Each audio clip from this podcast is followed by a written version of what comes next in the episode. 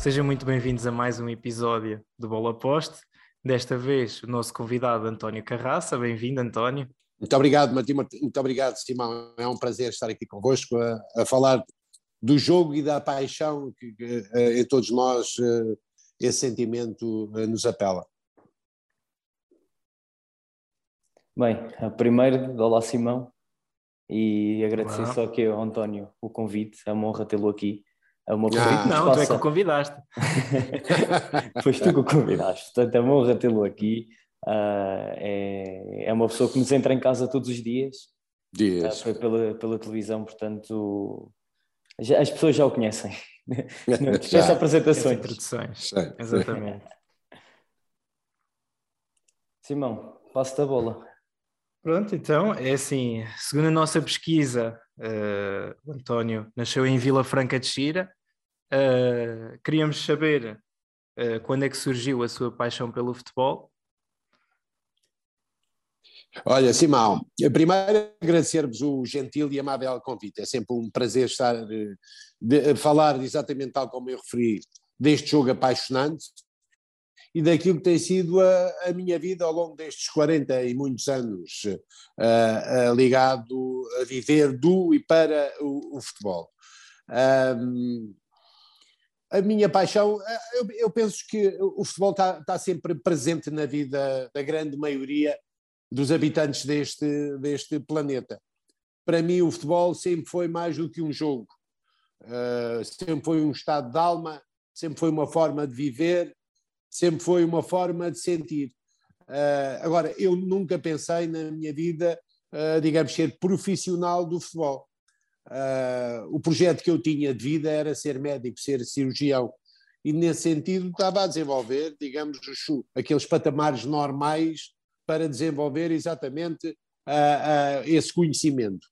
Mas o jogo aparece-nos desde criança, as bolas.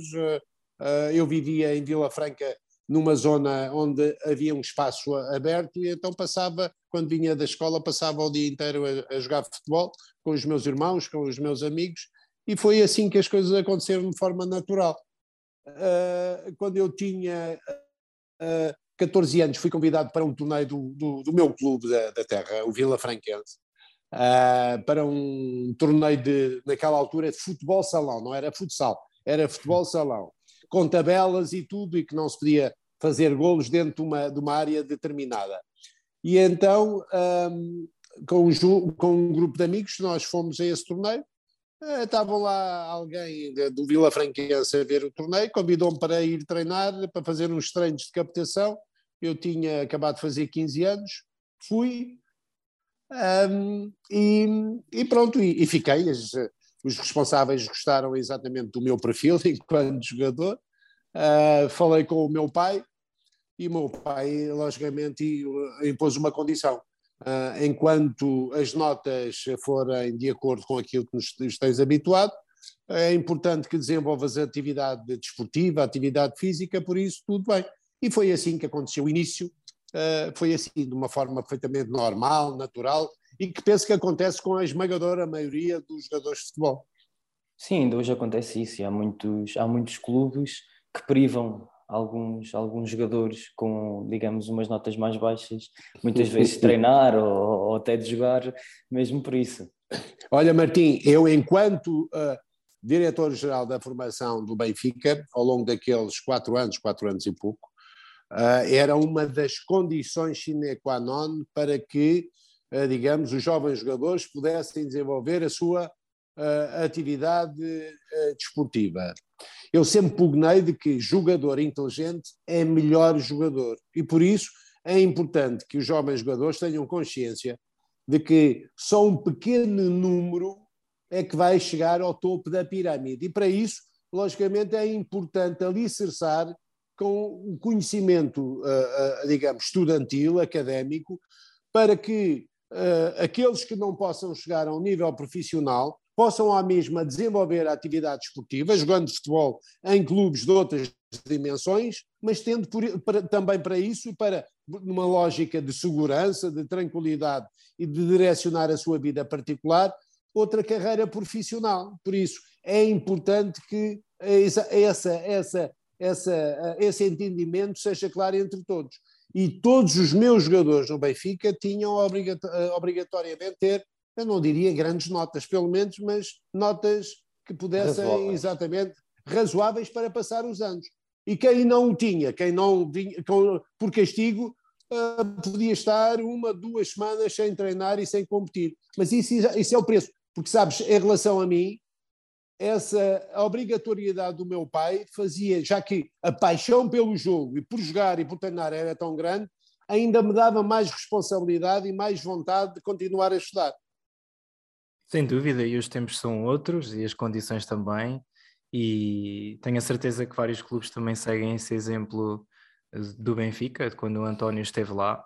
Uh, e acho que é mesmo assim, até em questão de horários e de alcançar metas, objetivos, acho extremamente importante que consigam acompanhar os estudos com a vida desportiva. Nós queríamos também saber, o António fez toda a formação no Vila Franquense, é um clube especial para si. Um, queríamos saber o que é que retém dessa experiência no Vila Franquense e, e quais foram os momentos mais importantes para si uh, nessa, nessa sua etapa. Sabes, são, são momentos inolvidáveis. Eu não posso esquecer de que o meu primeiro jogo oficial foi um jogo em Santa Iria, uh, Santa Iria Vila Franquense. Santa Iria é uma pequena localidade ali na região perto de, de Vila Franca. Campeonato distrital de juvenis na, naquela altura. E eu posso dizer, Simão, que não dormi, porque uh, a ansiedade era tanta, era algo que eu ansiava tanto, poder competir, digamos, a, a, a, um nível que eu nunca esperei poder vir a competir. E então o desenvolvimento da minha atividade esportiva foi sempre espantoso, foi sempre, digamos, eu sempre tive enorme prazer em treinar e jogar. Para mim era importante ganhar, logicamente, mas eu, eu gostava era de treinar, eu gostava era de competir, eu gostava era de jogar. Eu gosto é do jogo, o jogo, a paixão pelo jogo, uh, digamos, o prazer que, que, que ele nos dá tanto a executar como, como a, a ver. Uh, e depois uh, as coisas aconteceram e aconteceram uh, bem, porque eu fiz o primeiro ano enquanto juvenil, no segundo ano, segundo ano juvenil, comecei a jogar nos júniores, mas depois os séniores do Vila Franquense estavam naquela altura na terceira divisão, ou seja, é aquilo que é hoje o, o Liga 3, é? A terceira é. divisão era a Liga 3, uh, naquele tempo. E o Vila Franquense estava na terceira divisão. Eu tinha 16 anos e havia, naquele tempo, um, um, um torneio, um torneio de reservas do, da Associação de Futebol de Lisboa, que era interessante fundamentalmente para os jogadores das, das equipas A's, de Benfica, com Benfica, Sporting, Bolonenses, Alverca, ou seja, Torrense, uh, clubes exatamente da Associação de Futebol de Lisboa. E eu lembro-me que o treinador da equipa principal, porque tinha, tinha alguns jogadores lesionados e que não queria colocar muitos jogadores da equipa principal naquela competição, com 16 anos levou-me, levou-me, convocou-me e eu fui a jogar um, um, esse primeiro jogo, jogo no Campeonato de Reservas empatámos um a um e eu fiz o gol. E ele gostou da minha exibição. Uh, e nesse domingo já não fui jogar eh, aos júniores, ou seja, fui convocado para os séniores com 16 anos. Com 16 anos.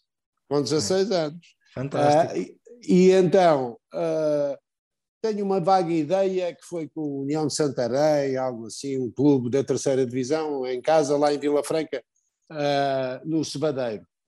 Eu fiquei suplente, entrei ao intervalo, porque estava 0 a 0, e eu fiz o primeiro gol, ganhámos 2-0 e eu fiz o primeiro gol. Ou seja, e começou aí o desenvolvimento de uma atividade de um nível mais elevado. É? Aliás, eu sempre disse e continuo a dizer, eu só fui jogador profissional de futebol porque, uh, digamos, nunca uh, uh, assumi aqueles patamares normais, ou seja, aos 16 anos já jogava na terceira divisão.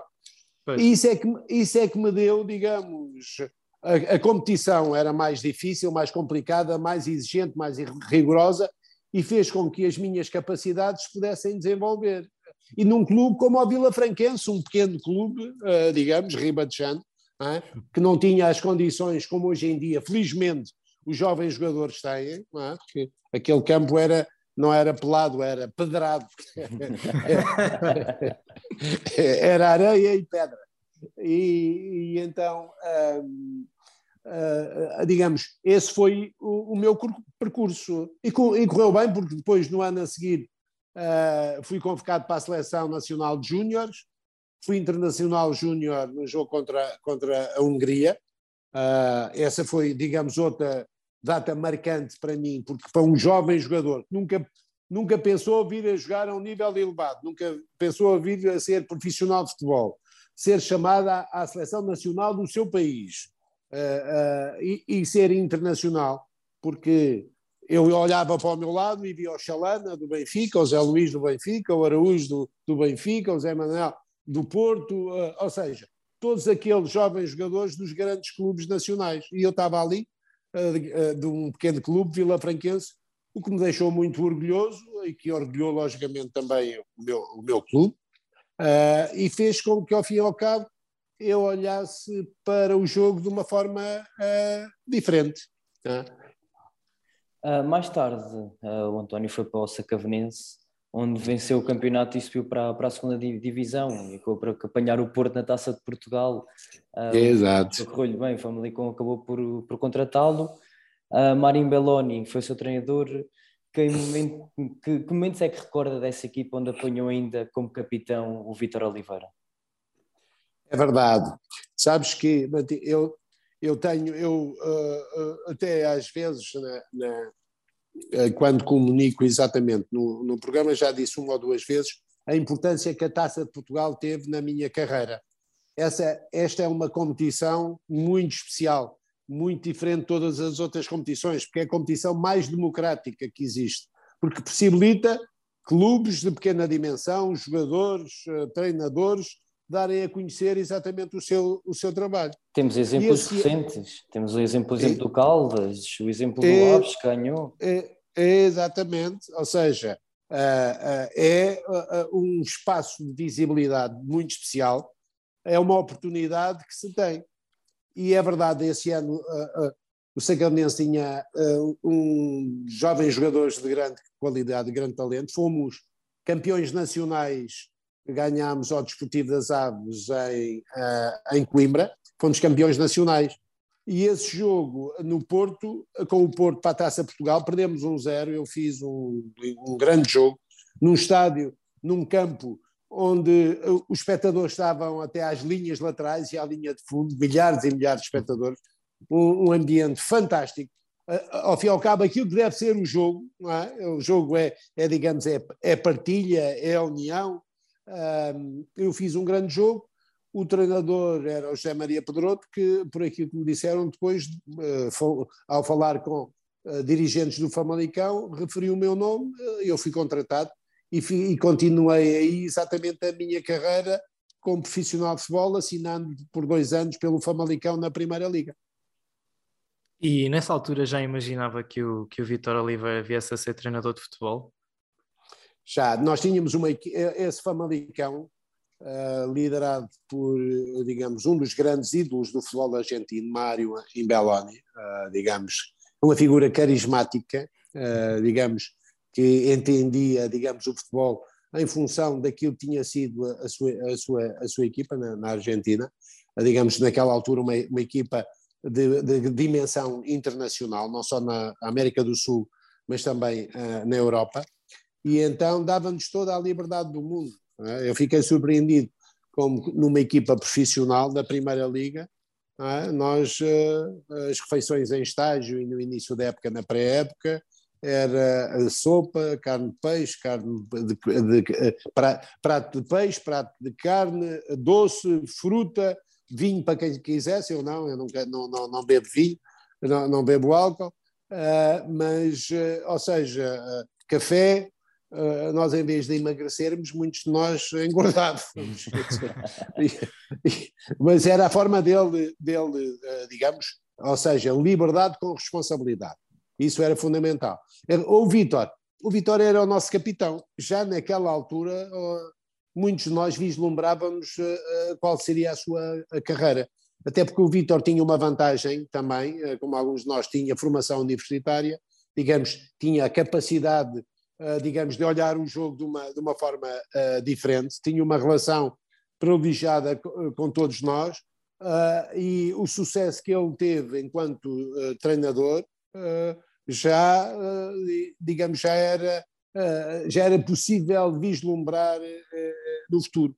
Porque ele entendia o jogo, compreendeu o jogo, era um líder dentro do campo, era um líder fora do, do campo e depois era um homem bom, era um homem de caráter, de valores, de ideais e isso é que é o mais importante, Martim e Simão. Nós podemos ser muito bons profissionais em qualquer área, área da nossa atividade, mas fundamentalmente aquilo tem a ver com, com os nossos valores, com os nossos ideais, e a forma como encaramos a vida e marcamos a vida dos outros é determinante para podermos eh, sentirmos felizes e sentirmos que, que esta vida vale a pena.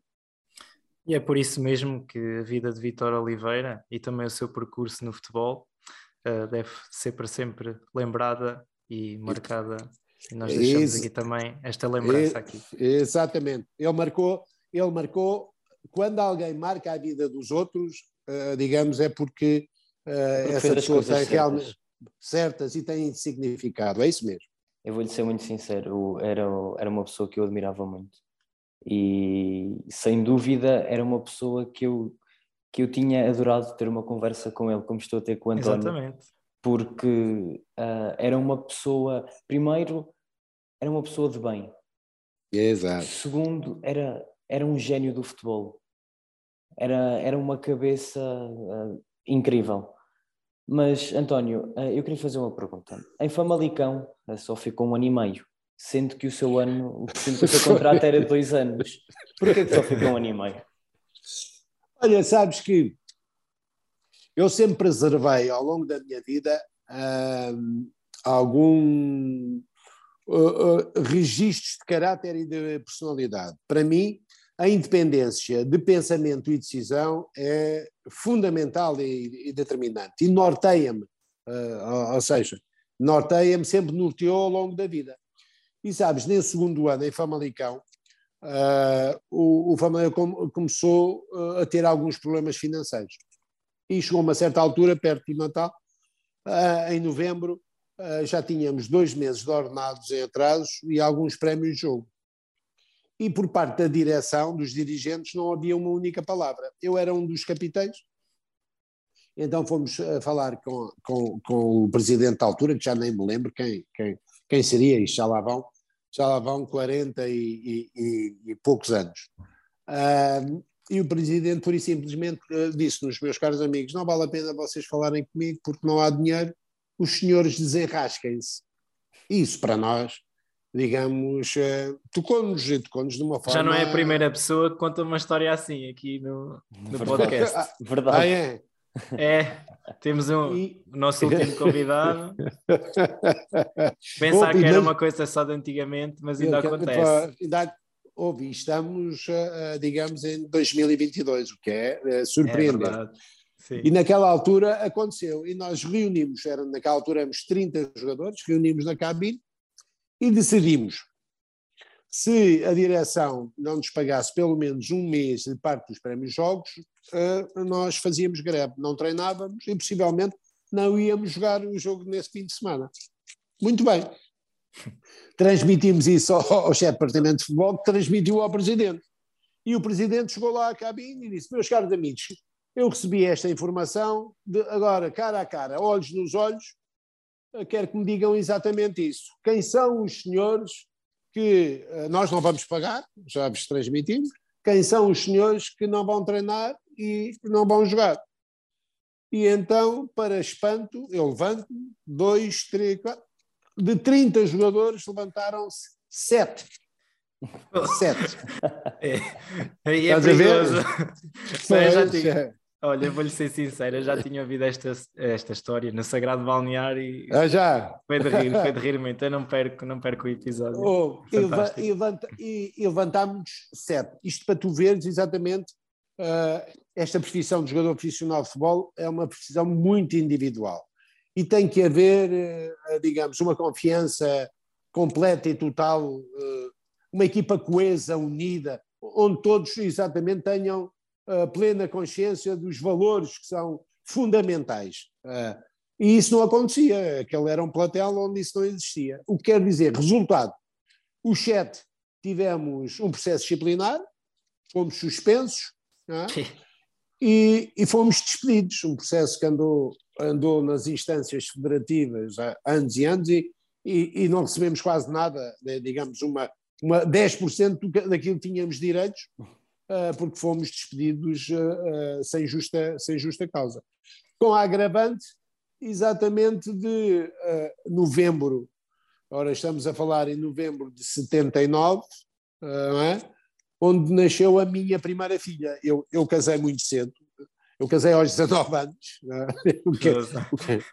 é? é verdade, casei aos 19 anos, já, peguei com a Margarida, né, então a minha mulher, e aos, uh, aos 21 uh, tive a, a, minha filha, a minha primeira filha, Kikas, que é, que é advogada agora. E então, criou-se aí um problema, porque eu já tinha uma família para sustentar, não é? era responsável. Naquela altura, como devem calcular, não havia transferências a meio da época, é? uh, e criou-se um problema. Eu vim para, para Lisboa, para, uh, para casa, eu acho que já tinha comprado a minha primeira casa em, em Alberca, já não me recordo bem. E então passou-se um mês e criou-se um problema: o que é que eu vou fazer?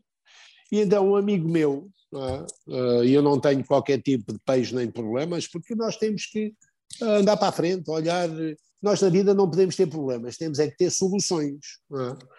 E então um amigo meu uh, que tinha uh, uh, no mercado abastador de frutas em Lisboa, ali no Castré, vendia, digamos, era uma venda a retalho não era uma venda à unidade, era uma venda a caixas. Ali vendia-se caixas de fruta, aos, digamos, aquelas, uh, às lojas, às frutarias, sei lá, todas as instituições que necessitavam de fruta. E, e falou é. comigo, ó oh, oh, Tony, opa, eu, uh, a cooperativa do Cadaval, quer, porque ele já tinha lá um lugar e, e, e queria abrir outro, quer ter ali um um, um lugar no, no, no, mercado e eu precisava de alguém para passar lá, uh, para estar lá a representar-me e a vender. Epá, ó oh, Carlos, epá, mas vender caixas de fruta? Sim. Epá, mas como é que eu vou vender caixas fruta? Eu não percebo nada disso. fruta. Eu como muita fruta, mas vender nunca vendi caixas. Não, não tem problema nenhum. Porque aquilo é estares lá, que é, a, a, cooperativa põe-te lá caixas, ou estamos a falar de 300, 400, 500 caixas, que é uma coisa, uma coisa louca.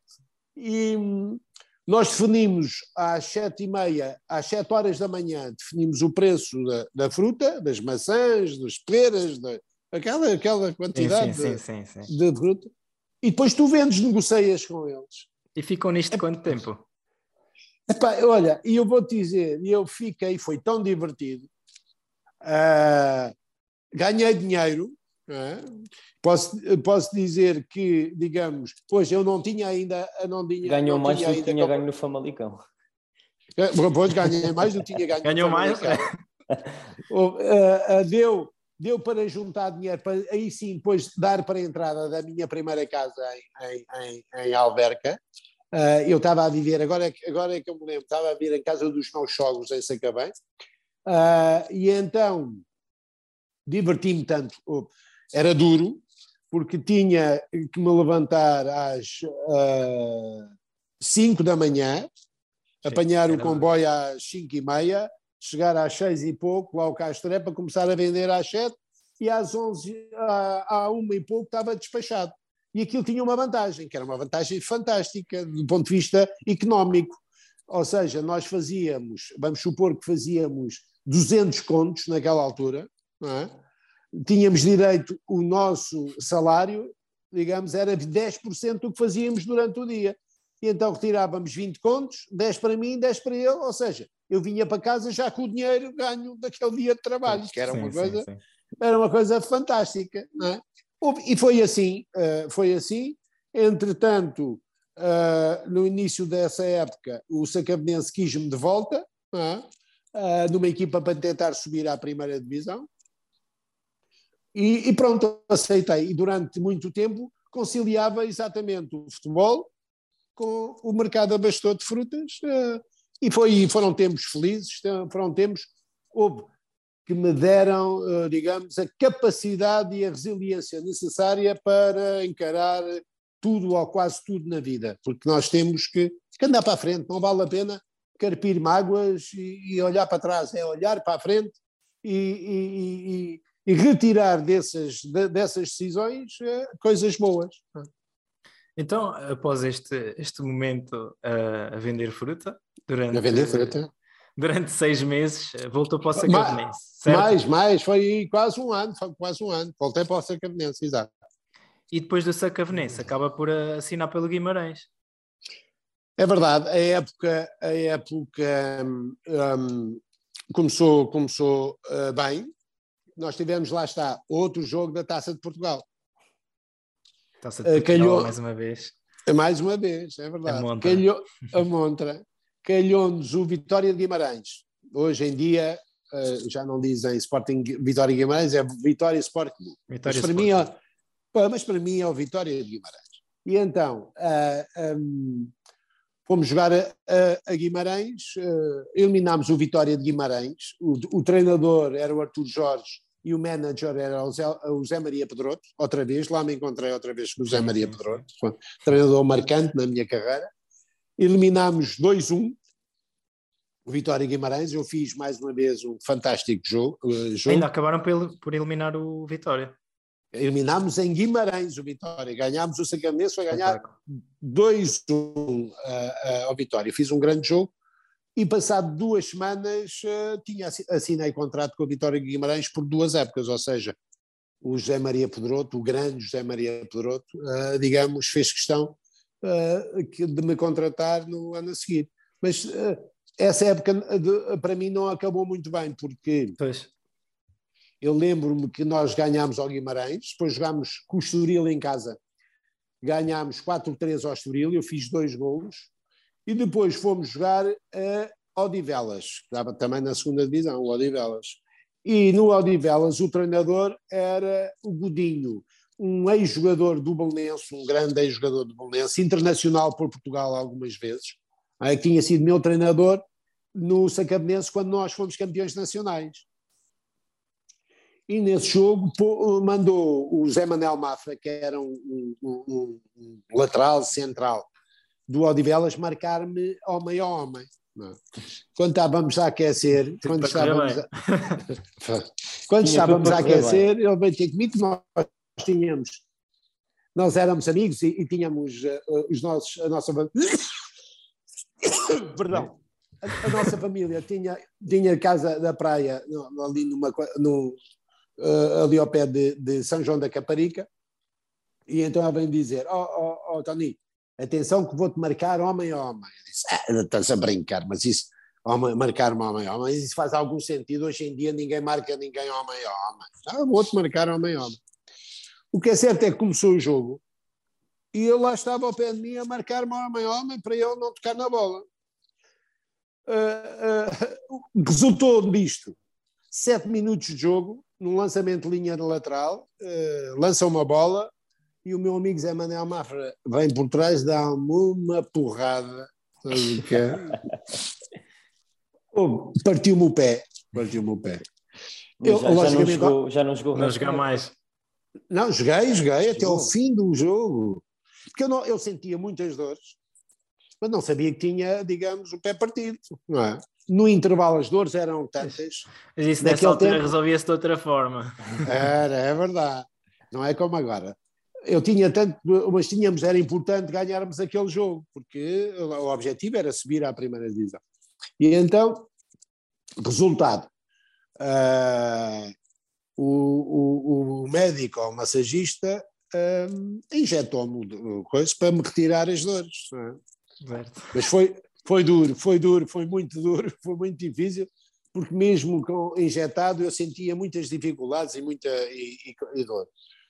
Acabou o jogo, fui para o hospital, logicamente engessei o pé e a perna tinha o pé partido, é? e, e, lá está. E tive uh, uh, por incrível que pareça, depois a fratura não consolidou, tive que fazer um enxerto, tive que ser operado, tive que fazer um, um enxerto, tir, tirar osso do, da tíbia e pôr no pé, o que quer dizer que tive até ao fim da época sem jogar. Só voltei novamente a, a treinar no ano a seguir, na época a seguir, quando fui para Guimarães.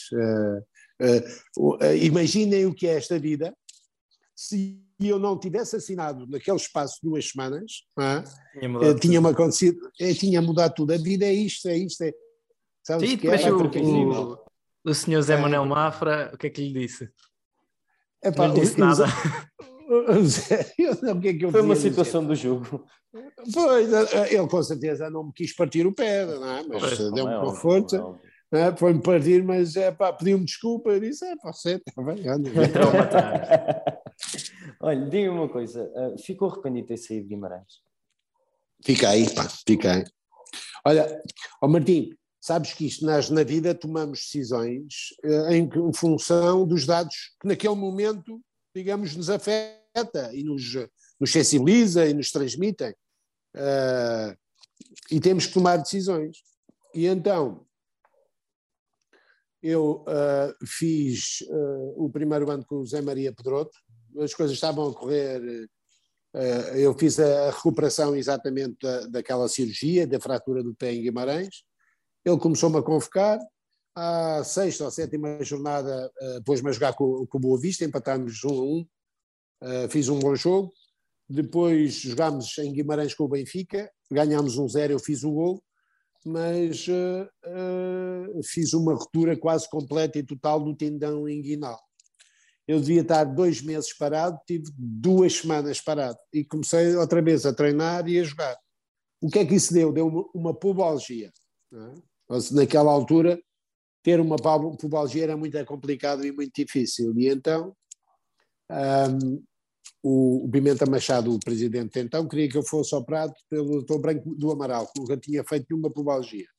E eu tinha conhecimento uh, de, um, um, médico, de um cirurgião, naquela altura jugoslavo, da, da antiga Jugoslávia, Branislav Nezovic, tinha operado o Alves, tinha operado o Manuel Fernandes, o Pietra, parece-me a mim, lá.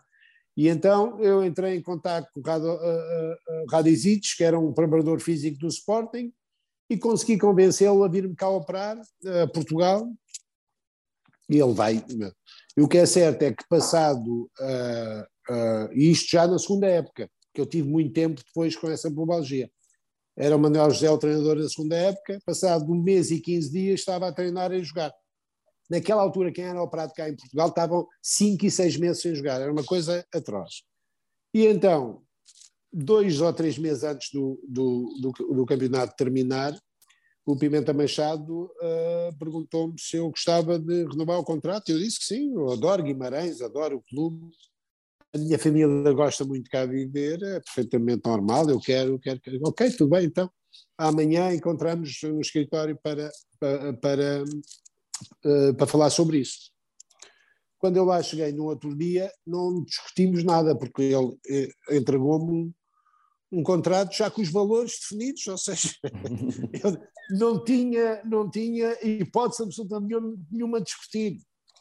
E eu lembro naquela altura o, o, a inflação subiu 20 e tal por cento e ele, e ele queria mudar uh, cerca uh, muito pouco aumento, 10% talvez, ou nem tanto.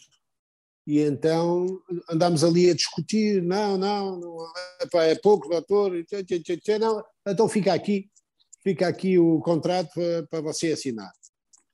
Epá, eu, eu sou teimoso, tenho este caráter.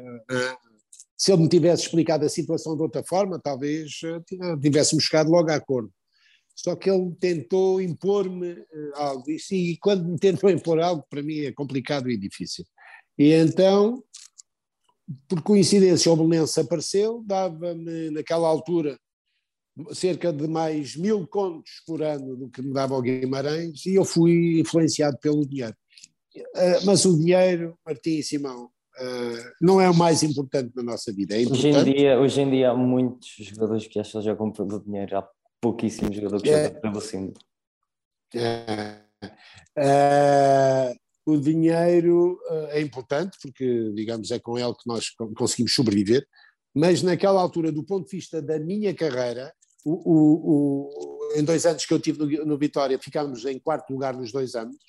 Uh, no segundo ano íamos à Liga Europa, depois foi para lá o Stessel, eu não tenho dúvidas que a minha carreira tinha tido outro impacto, tinha, digamos, atingido outro, outro, outros patamares, a continuar no, no, no Guimarães. E então vim para baixo e vim para o Belenense, um clube também onde gostei muito de jogar. Um grande clube. Mas eh, um grande clube, um fantástico clube.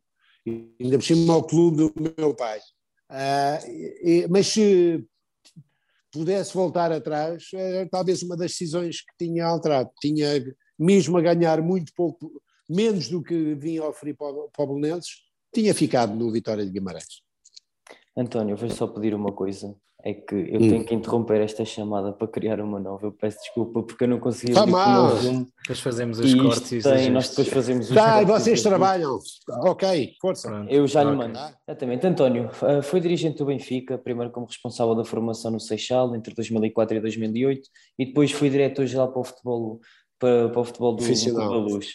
Tem saudades do trabalho uh, que desenvolveu no Seixal?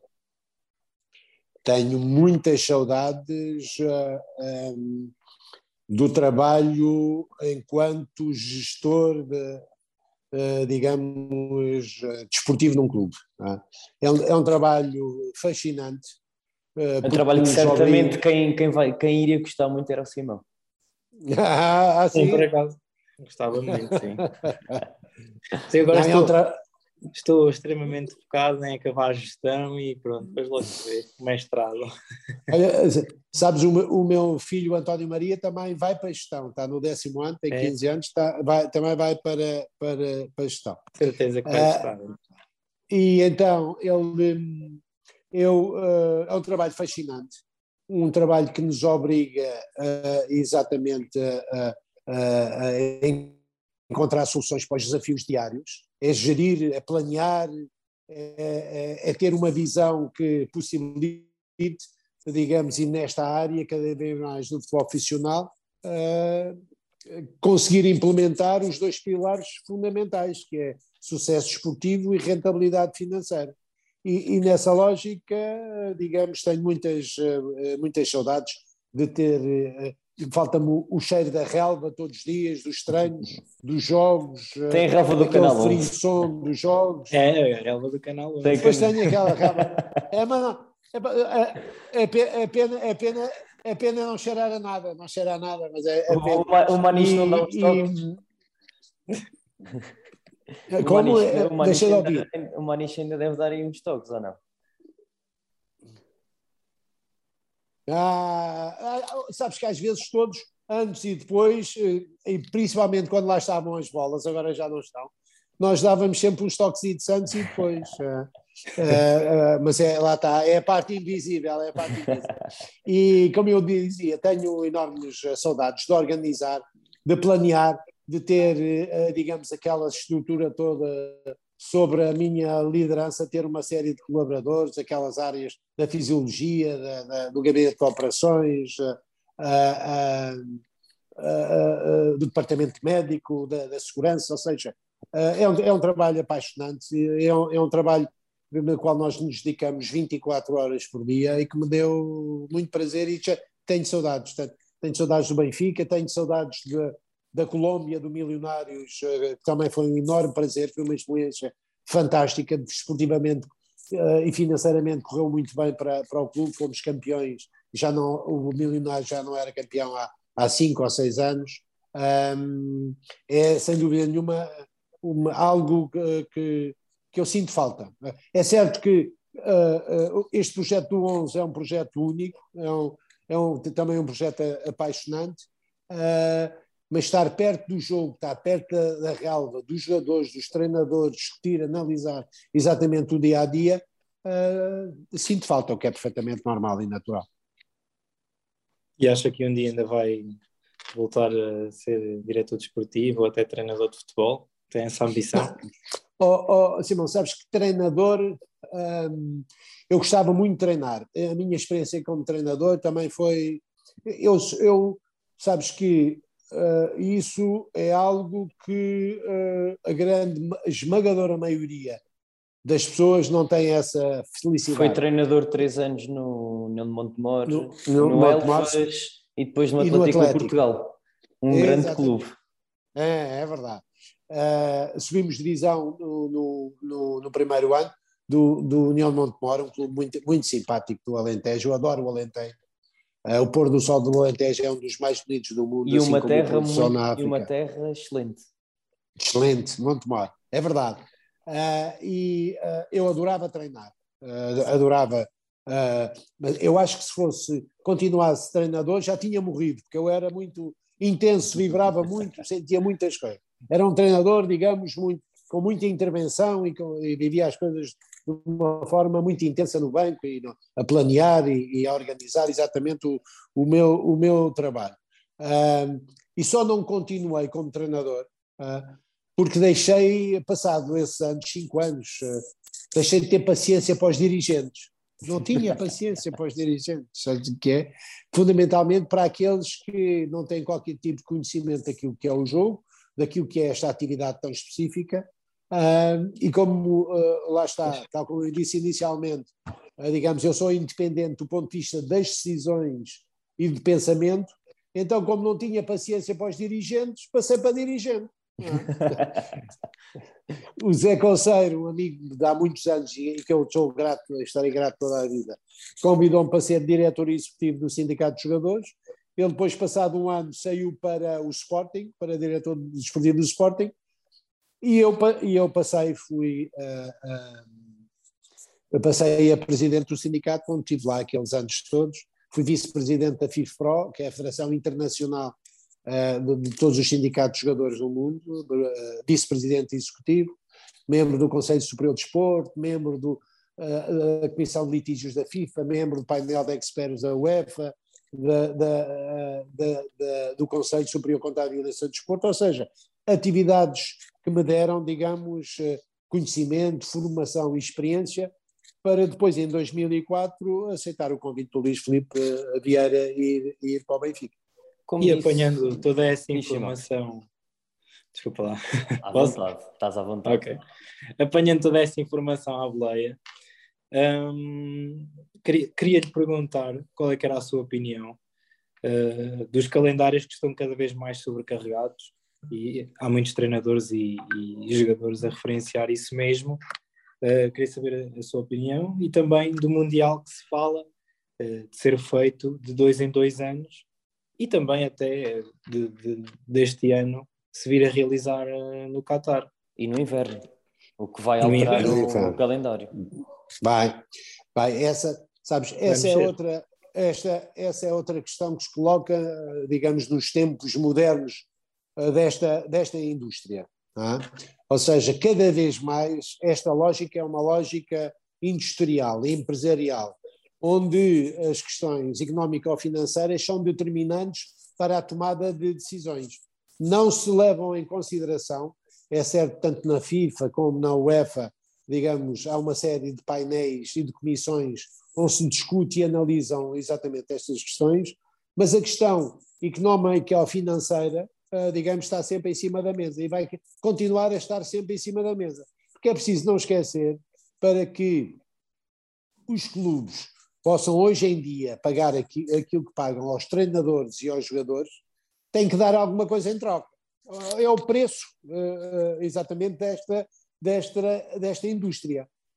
E muitas das vezes não há noção exata de que é importante respeitar os protagonistas do jogo é, e é importante respeitar o jogo, porque quer queremos, quer não, uh, digamos, os calendários cada vez mais intensos e competitivos, por exemplo, nós vemos e analisamos aquilo que se passa, por exemplo, no Brasil, porque é que os treinadores estão sempre a, a, a, a, rescindir, ser, a rescindir os seus contratos, ou seja, os clubes a rescindir fundamentalmente pelas questões de índole desportiva, tem muito a ver com isso. Há há, há, há, clubes no Brasil que jogam 80 jogos, na Europa 80 jogos por ano, que é uma coisa, o que é uma coisa de loucos. É, é pois ainda por cima os jogadores. E com deslocações maiores.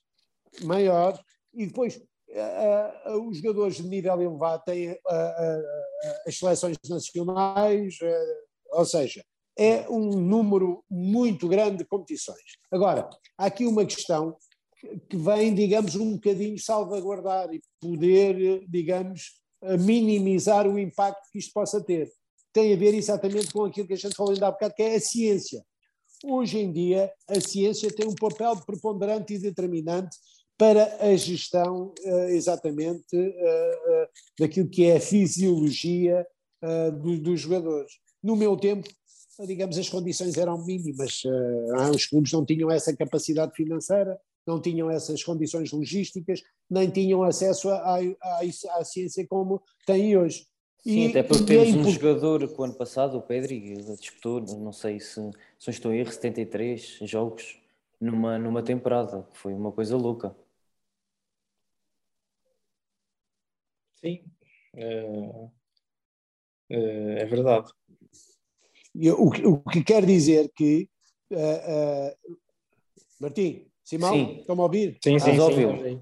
Ah, o, uh, uh, o que quer dizer que hoje em dia há a possibilidade de uma lógica de um trabalho coletivo alargado com estruturas multidisciplinares de minimizar exatamente essa questão. Porque repara, uh, aquilo que nós vemos hoje em dia, mesmo com muitos jogos, muitas competições, muita sobrecarga, os jogadores cada vez mais atingem níveis competitivos e de rendimento até, até idades avançadas. Temos o exemplo do Pepe, é? que tem esta idade, a idade que tem, e, no entanto, continua a competir com um nível de rendimento e de qualidade, digamos, muito elevado. O José Fonte Agora, igual. É, o José Fonte, Sim, José Fonte igual. Ah, ah, exatamente, o Cristiano Ronaldo, já para não falar, ou seja, há uma série de jogadores que, ao contrário daquilo que às vezes nós discutimos, contrapõem exatamente essa questão. Longe, conseguem uh, uh, fazer com que a sua carreira uh, vá até idades avançadas e com rendimento. O que quer dizer que, digamos, se houver racionalidade, bom senso, estruturas altamente qualificadas, multidisciplinares, com conhecimentos vários, e com o acesso, digamos, àquilo que a ciência uh, proporciona, é possível exatamente minimizar, minimizar este impacto. Agora, há que estar atento, há que estar atento e salvaguardar exatamente situações, in... Perdão, situações individualmente possam ocorrer e ter, digamos, a intervenção necessária. Em relação ao campeonato do Qatar, todos nós sabemos que tem a ver, foi uma decisão, digamos, financeira, é? foi uma, uma, uma decisão que vai ao encontro daquilo que são os interesses das grandes organizações uh, mundiais, e, e, neste caso uh, da FIFA, uh, no sentido de dar, dar aqui a possibilidade de um campeonato desta natureza poder, poder ir a um continente que não, digamos, não, não, não, não recebe um, um, um evento esportivo desta envergadura, digamos, numa, numa lógica normalizada, Uh, agora vamos ver como é que corre. O que é certo é que vem aqui alterar um bocadinho e sobrecarregar ainda mais os calendários, tanto europeus como sul-americanos. António, um, à boleia, estarmos a falar do Campeonato do Mundo, eu sei que há, há uma história curiosa consigo no Campeonato do Mundo da Coreia. Hum. Penso, que, penso que há uma história curiosa. Não sei qual, qual, qual delas? É, é, são várias. Estás a referir a qual, Martim? É que quiser, é que quiser contar. A que eu quiser contar? Esteja à vontade. Mas qual delas é que estás a referir? É que são tantas, são tantas. Ele a mim falou. Ah, estava a falar de uma, de um, de um, autocarro. Pois. Ah, ah, ah do autocarro. Olha, essa foi sem dúvida nenhuma, foi um campeonato do mundo inesquecível. Inesquecível, primeiro, já reparei foi pela quantidade de histórias que deve ter, dava para um episódio só. Dava. Uh, foi um campeonato do mundo inesquecível porque inesquecível por boas razões e por más razões. As boas razões é porque eh, foram, foi disputado num, num continente muito especial, que é a Ásia, Coreia e Japão, onde, digamos, nós verificamos que a paixão pelo jogo é universal, é em todo, é em todo o mundo. O futebol, digamos, é é o, é o jogo é o jogo do povo, é o jogo onde qualquer pessoa de qualquer raiz social, de qualquer cor, de qualquer ideologia, de qualquer uh, religião se apaixona. E foi exatamente isso que aconteceu nesse Campeonato do Mundo. Uh, e eu andei um mês a ver jogos, exatamente, não só da nossa seleção, durante toda essa, essa competição. Esse foi o lado positivo. O lado negativo é que o rendimento da nossa seleção nacional nessa altura foi, foi negativa e não passámos da, da fase de grupos. Uh, mas essa história é divertida porque uh, a imensidão da Coreia do Sul é muito grande, é um país muito grande. E então nós fomos de comboio de Seul uh, para, penso que em Xion, Jeju, acho que foi em Xion, Jeju, a cerca de 4, 5 horas de caminho de, de comboio, e fomos ver o Portugal, uh, último jogo, os Estados Unidos, que perdemos. E então, no fim do jogo, uh, aquilo era uma imensidão de autocarros e as pessoas entraram no autocarro. Nós tínhamos que ir para a estação de comboio, porque no outro dia, no, muito cedo, tínhamos comboio à meia-noite e meia. E muito cedo partíamos depois, porque nós, eu e o meu grupo, nós sempre naqueles dias de diferença onde não havia jogos, andámos a visitar eh, a Ásia, Macau, Tailândia, China, Japão, ou seja, andámos pela Ásia. Então tínhamos que apanhar o avião exatamente, penso que era para Pequim, no dia a seguir. E então os autocarros eram tantos que nós não sabíamos qual era o autocarro que passava ao pé da, da estação de comboio, que ficava sensivelmente a meia hora. Uh, eu fui ter com um, um condutor do autocarro e em inglês tentei saber, mas só que eles na, na, na, na Coreia do Sul pouca gente fala inglês, quer dizer, epá, eu tentei por gestos, eu e os não tinha noção disso. Irmão, é verdade, mas é verdade, então naquela altura Estamos a falar em 2002, há, há 20 pois, anos atrás. Eu aí tinha 3 anos, também não me lembro. Eu ainda não era nascido, portanto. Tu não era? Pois, estás a ver. E então, e nós arriscámos, pronto, vamos ver onde é que isto vai dar, vamos até o mais perto possível da estação e depois arriscamos o autocarro cheio de gente começou a andar, mas eu verifiquei que estava a andar numa direção contrária àquela onde nós tínhamos vindo. Eu assim, Opa, isso é que não. assim não pode ser, é complicado. Eu, eu falei com os meus amigos, está a andar no, na direção contrária. Não, não está, está, está bem. Não está, não pode ser. Epa, e, coisas, e começou a chuviscar e, e, uma grande avenida, não, isto não pode ser. Fui tentar falar outra vez com com o condutor, mas o condutor não é. Ele, nem, eu, nem ele me entendia, nem eu entendia. E então eu disse aos meus amigos e aos meus amigos e o meu irmão: vamos sair aqui porque estamos a ir na direção contrária. E depois apanhamos um táxi, uma coisa qualquer. Então saímos numa avenida muito grande, alguns, bem sabíamos onde é lá onde? Não, não, é que se continuássemos no autocarro, tínhamos, tínhamos ido para, ir parar à Coreia do Norte. e então uh, saímos e começámos a, tentar encontrar um táxi. Mas qual táxi? Não havia táxis, não. carros, poucos carros e táxis. E o que é que fazemos? E então vimos uma loja de conveniência a cerca aí de 50 metros. E fomos lá à loja de conveniência, e estava um, um, um senhor sul-coreano a falar com, com o empregado e eu, bem, tentei, eu tentei, uh, desculpe lá, uh, sabe-me dizer onde é que nós conseguimos um táxi? E, e, e por acaso o, o cliente que estava, tinha um saco e estava a beber uma cerveja. Ah, então, mas o que é que se passa? Táxi, aqui táxi é, é difícil, mas o que é que é? Porque nós temos que ir para a estação dos comboios, temos que ir para Seul, amanhã saímos para Pequim. É pá, não me diga, então não tem problema nenhum. Eu levo, eu levo vocês à estação. Leva. Então, mas, eh, não, levo, o meu carro está ali, epá, com todo o prazer. É uma simpatia, uma coisa impressionante. Lá pagou, pegou num saco, num saco de plástico, qualquer coisa que tinha lá dentro, e então. Hum, lá começou a encaminhar-nos. Eu expliquei a situação, fomos atrás dele. Só que ele começou a levar-nos uma, umas ruas escuras, sem luzes. Assim, o que é que está a acontecer aqui? Manhosas. Epá, eu dizia assim, ó oh, Mané, Mané, estamos aí para um sítio que não conhecemos, ele está a dizer, para um sítio não há, não há luzes, não vejo carros, não vejo nada. Fomos, eh, eh, mas falta muito, dizia eu, vamos, falta muito. Não, é já ali. Bem, o que é certo é que passado aí três minutos, vê-se um edifício com uma luz é? e com um carro ao lado. Era o carro dele. É? Então, entrem. Uh, alguns uh, perguntou-nos: algum de vocês tem carta para poder conduzir? E todos nós tínhamos. Uh, um dos meus amigos disse: Eu levo o carro, não há problema nenhum, eu tenho carro. Ok, porque eu bebi umas cervejas e pá, não estou em condições de, de, de, conduzir, ou pelo menos é melhor não conduzir. Ok. okay. Então ele senta-se, é? nós éramos cinco, éramos cinco. Ele senta-se, esse meu amigo no carro do condutor, ele senta-se do outro lado.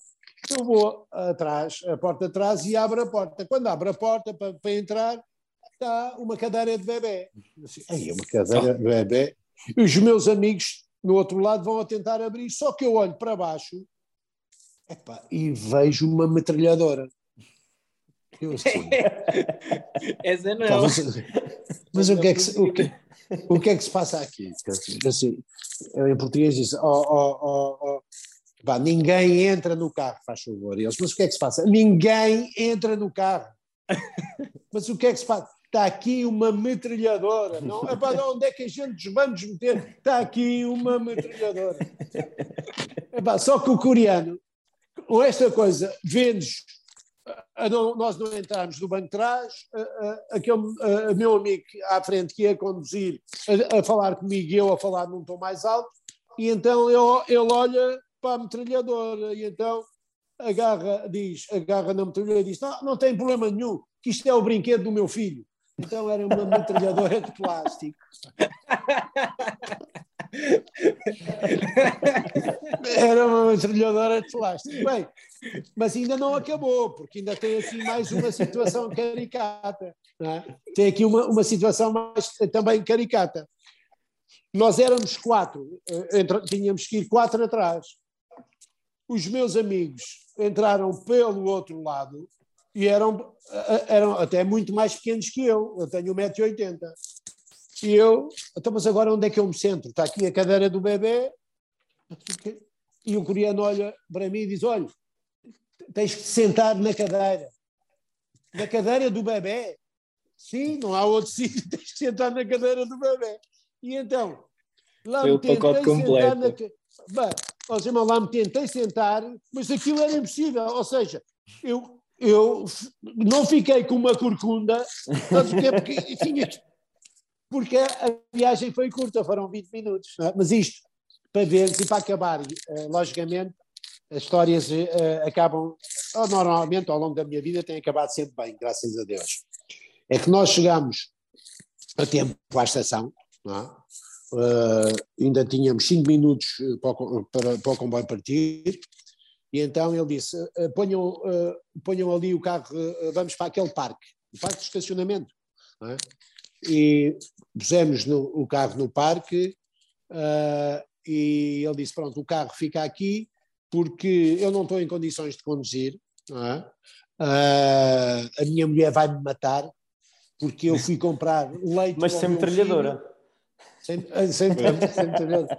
Uh, eu fui comprar leite para o meu filho e já passaram cinco horas e, e, e, a minha mulher vai me matar e não estou em condições de conduzir.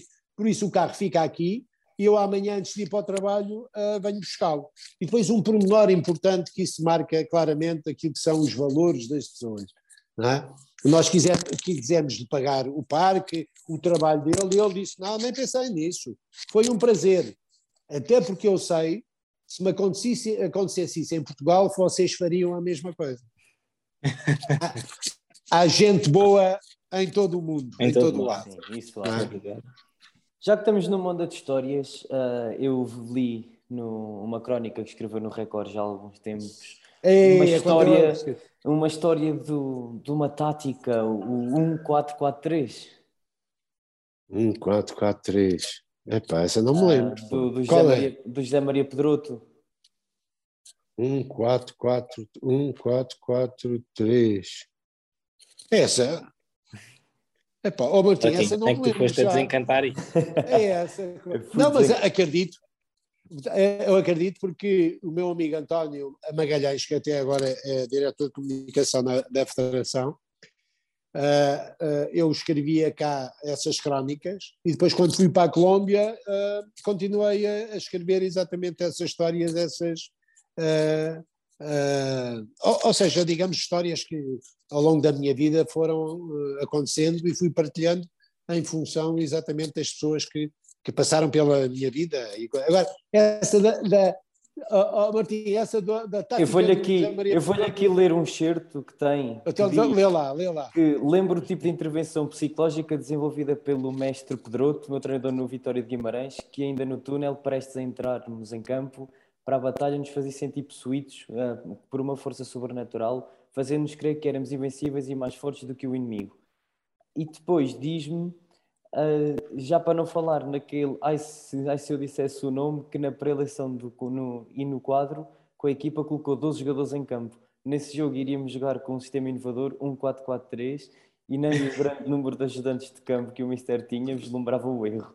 Foi necessário, depois de, depois de algum tempo de intervenção do treinador, o capitão da equipa tentar esclarecer a situação. Oh, Mister, vamos jogar com 12? O quê? Quais 12? Sim, o senhor falou num guarda-redes, 4 defesas, 4 médios e 3 avançados. São 12 jogadores, veja no quadro. Os juntos começaram a contar os jogadores no quadro e logo os respectivos ajudantes ficaram em pânico, pois sabiam que ia sobrar para o seu lado. Tenho que pensar e ver tudo. Ah, pois! Não está, não está ah, ninguém do meu lado que me ajude e esteja atento. Cambada de e depois fosse reticente. É, é, é, é, verdade. Mas eu não sei, eu dou esse exemplo, mas não foi o Pedroto. Foi outro treinador que eu tive, não foi? Penso que sim. Penso que pois, sim. Disse, é disse, disse, o Pedroto que, que, realmente eu já tinha visto que, que era uma pessoa que, que dava aos, aos, aos, seus jogadores uh, o tal querer que eram invencíveis e mais fortes que toda a gente. E isso, e isso muitas vezes é que, é que se destacava nele. É, olha, eu vou-te dizer a minha, a minha admiração, respeito pelo, pelo José Maria Pedroto, fundamentalmente porque se, se ele hoje com, com os meios disponíveis que os nossos grandes clubes têm, teria sido, digamos, um treinador. Ele, era, ele foi um treinador vitorioso, mas ainda, digamos, ainda mais. Nível, muito mais, até a nível internacional. Porque tinha, digamos, essa capacidade inovadora de entender, de ler o show, de passar mensagens, e era muito forte do ponto de vista psicológico, motivacional nós, quando entrávamos em, em campo, não, não, para nós não havia Benfica, Sporting, Porto, Amora, Elvas, não havia, eram todos iguais. Eram todos iguais. Eram todos iguais. E tanto assim é, eh, Martim, que, por exemplo, nesse ano, não, ganha, não perdemos com o Porto, não perdemos com o Sporting, não perdemos com o Benfica, ganhámos inclusive ao Benfica nesse jogo 1 a 0, tanto em casa como fora, ou seja, tínhamos uma atitude competitiva muito forte, éramos uma equipa muito forte e que acreditava que era possível fazer coisas diferentes. E fizemos, porque ficámos em, em quarto lugar, ele depois no ano a seguir foi, voltou ao Futebol Clube do Porto. Isso era, era um, um treinador de dimensão, eh, digamos, técnica, tática, digamos, muito elevada. Eh, era alguém que tinha um relacionamento com os jogadores terra a terra, olhos nos olhos, isso uh, os jogadores gostam exatamente disso, gostam de ser tratados como pessoas, como seres humanos, como seres pensantes, não é? E depois tinha, digamos, esse conhecimento do jogo que muitas vezes, em momentos difíceis, fazia com que ultrapassássemos as dificuldades. Foi, sem dúvida nenhuma, um dos grandes treinadores que eu tive e que me marcou, marcou muito. Aliás, não marcou só a mim, marcou muitos dos treinadores hoje em dia do nosso país. Bem, e agora para, para finalizar o episódio, eu não sei se o, se o, se o António sabe, mas nós, nós somos da, da Covilhã, portanto seguimos. Ah, vocês vivem na Covilhão? Vivemos na Covilhã? Sim, sim, sim, na Covilhã. Fantástico, pá, grande terra, grande terra. Para cá já lá não vou aí há muito tempo, mas grande terra. É. O, o, o Sporting da Covilhã está complicado, está numa situação ah, pois, complicada. Pois, é mesmo aí que eu queria pegar uh, porque vai na volta, ainda vamos para a Liga 3, então eu ando a seguir assiduamente a Liga 3 no canal, estive a ver o Lourosa contra o Braga B. Pronto, e era para lhe perguntar que... o que é que acha deste novo formato, não é? E da estrutura e de como está agora a ser desenvolvida a Liga 3, se, se traz mais benefícios para a competição, para os clubes e para os jogadores. Sem dúvida nenhuma. Repara, a, a, a evolução uh, do jogo tem muito a ver exatamente com a capacidade que as estruturas têm de poder inovar, modernizar, trazer coisas novas e criar condições para que, ao fim e ao cabo, os protagonistas, aqueles que protagonizam o jogo, possam ter melhores condições para propiciar melhores espetáculos. Porque nós, eh, quando não jogamos, nós, quando temos o prazer de jogar, eh, logicamente, esse é um prazer que ninguém nos pode retirar. Quem está de fora, logicamente, o prazer é o prazer de ver o jogo, de ver os executantes, de ver a qualidade do jogo, tanto do ponto de vista coletivo como individual. E a Federação, e muito bem, criou exatamente essa visão de criar uma competição, uh, digamos, que propicie as condições necessárias para encarar o profissionalismo da, da segunda liga, a entrada na competição profissional, digamos, de uma forma mais alicerçada, baseada, digamos, em meios que possam vir a dar, a ter sucesso esportivo e tal, da rentabilidade financeira. E penso que a Liga 3 está a construir exatamente isso, tem construído ao longo dos anos exatamente isso. Esse alicerce, essas condições, essa visão do jogo, do prazer do jogo, a criação do, do, do prémio Fair Play é fundamental e determinante. O comportamento do público, o comportamento dos jogadores, a, a, a, digamos, as atitudes pedagógicas que nós temos visto por parte das equipas de arbitragem, dos jogadores, a, a, relação que se cria exatamente entre os jogadores, os árbitros, as outras equipas, não é? As assistências, se tu fores ver o número das assistências, vais verificar, vocês vão verificar. Muitas vezes são maiores do que as da segunda liga. Exatamente. Isso Há é, jogos é. na, na, semana passada que atingiram quase 3 mil espectadores. É? O que é uma coisa, hoje em dia, com esta nova realidade, é uma coisa eh, fantástica, digamos, notável. E é nesse princípio exatamente que se construiu esta Liga 3 e que, no meu ponto de vista, está, digamos, está a ter um enorme sucesso. Ainda mais uh, alterando aqui um bocadinho aquilo que é o modelo competitivo, com a introdução de uma segunda fase de competição dos playoffs, que permite os melhores jogarem com os melhores, mais uma vez, e aqueles, digamos, que não apresentaram uh, condições para discutir uh, as subidas, poderem jogar em conjunto e ainda terem uma palavra a dizer na, na descida de divisão. Por isso é sem dúvida nenhuma uma, no meu ponto de vista, é? uma, uma, uma competição inovadora, moderna, pedagógica, competitiva e que, uh, propiciando o Canal 11 a visibilidade de muitos jogos, faz com que exatamente se potencie aqui muitos jogadores e muitos treinadores. Porque e até para o telespectador, como estava a dizer, do, dos playoffs, uh, não, nós, pelo menos eu e o Simão, que seguimos uh, alguns jogos, são jogos competitivos. São jogos onde, onde o tempo útil de jogo é grande. Uh, Exatamente. Então, e hum, os playoffs, esperemos que ainda vai ser um, um, jogo melhor, com mais, com mais tempo útil de jogo e vai ser um jogo, vai ser um, vão ser uns playoffs em grande. Exato, e repara, e depois é, é, é, digamos, a possibilidade, e se vocês notarem aquilo que vai acontecer, por exemplo, no início da próxima época, já, já saíram alguns jogadores desta terceira liga, agora nesta, nesta janela, digamos, para as competições profissionais. Não tenho dúvidas nenhumas, aliás, houve já jogadores que assinaram na, para a próxima época para os campeonatos profissionais. Não tenho dúvidas absolutamente nenhumas, tanto treinadores como jogadores, muitos deles vão, digamos, dar um upgrade à sua carreira e, digamos, e assumirem as competições profissionais de uma forma, digamos, mais estruturada e mais organizada, e isso é, sem dúvida nenhuma, boa para a competição, boa para os espectadores, para os jogadores, para os treinadores, para os clubes, ou seja, toda a gente fica a ganhar, e isso, quando isso acontece, logicamente é saudável e importante. Nem mais. Pronto, queríamos agradecer os dois uh, a sua presença aqui no, no, nosso programa, uma iniciativa que nós tivemos em 2020, quando. Em plena quando pandemia. pandemia. Em plena pandemia. Um, e que se vem a prolongar até agora, uh, sempre com convidados que nos deixam uma grande marca. vocês eram um, um desejo de longa data, porque assistimos ah, ao, ao Canal 11. Eu até fiquei, fiquei, fiquei muito satisfeito quando me acabou por responder à mensagem. Não, com prazer. Sim, uh, uh, sim, uh, ouça, é, é, para mim é um enorme prazer, primeiro em discutir, em falar sobre aquela que é uma das grandes paixões da minha vida.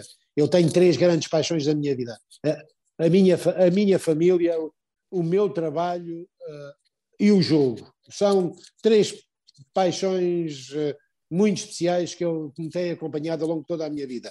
E depois, poder exatamente falar sobre esta minha paixão com dois jovens, digamos, que também de certeza absoluta têm a mesma paixão que eu, é um enorme prazer, um enorme gosto.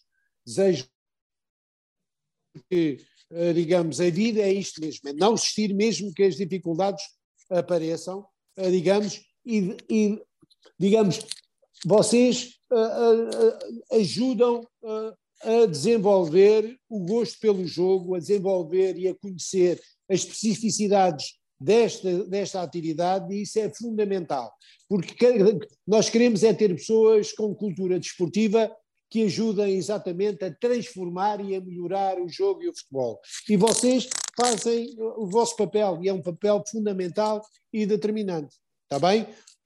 Tudo aquilo que necessitarem, eu estou aí, eu estou aqui, e quando for uh, aí à Covilhã, ou perto da Covilhã, uh, vamos, uh, vamos almoçar. Cá Está combinado? Cá esperamos. Está combinado. Está? Está combinadíssimo. Um grande abraço. Quando grande é que isto abraço. passa? Quando é que isto passa? Olha, eu vou editar o vídeo no fim de semana e em então princípio então para a semana. Pronto, manda sim, sim, uma mensagem. Sim, sim, tá sim, sim, sim, Depois enviamos. Olha, um grande abraço, um forte abraço. Muito obrigado. Por que necessitarem, entrem em contato, tá? Certo, Muito okay. obrigado. Tchau, foi um prazer. Um prazer. Deus. A bola oposta com Martim e Simão.